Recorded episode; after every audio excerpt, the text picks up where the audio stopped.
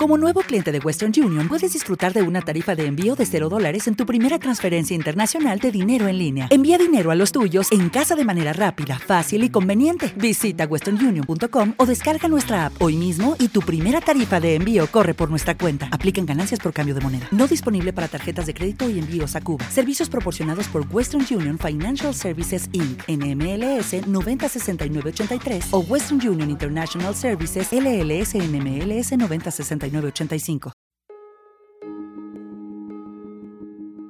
Buenos días, hoy es lunes 15 de mayo y estas son las noticias de hoy. Las noticias de ABC.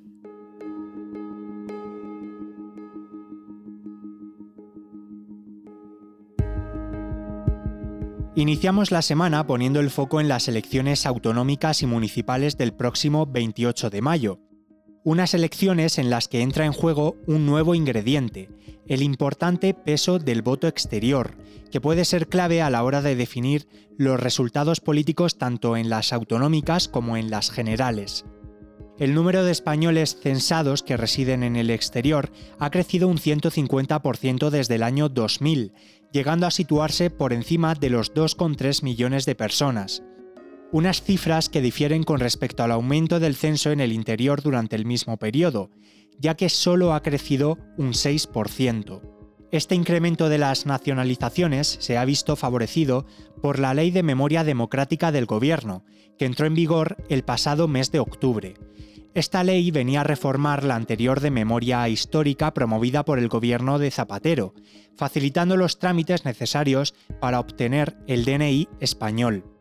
Los del 28 de mayo y las generales serán los primeros comicios en los que se podrá votar con menos dificultades, lo que abre una nueva incógnita electoral.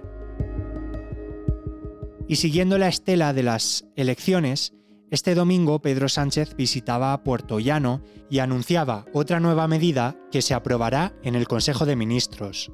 Quiero anunciaros que en el próximo Consejo de Ministros, el próximo martes, vamos a hacer un nuevo avance social y es bonificar a los mayores de 65 años para que todos los martes vayan al cine y solamente paguen dos euros.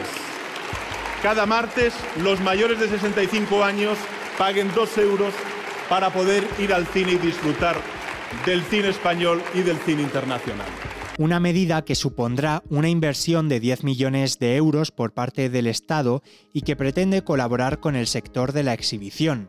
Se ha dado a conocer en un mitin dado por el presidente del gobierno junto a Emiliano García Paje en Castilla-La Mancha, uno de los principales feudos territoriales del Partido Socialista. Por su parte, el líder del Partido Popular, Alberto Núñez Feijó, visitaba Zaragoza, donde volvía a acordarse de la lista de candidatos de Bildu.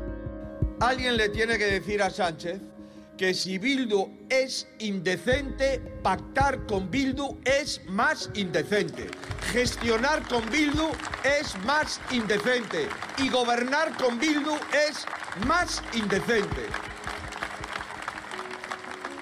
El líder del PP ha pedido el voto también a los que denomina socialistas avergonzados, en un territorio clave para los populares como es Aragón.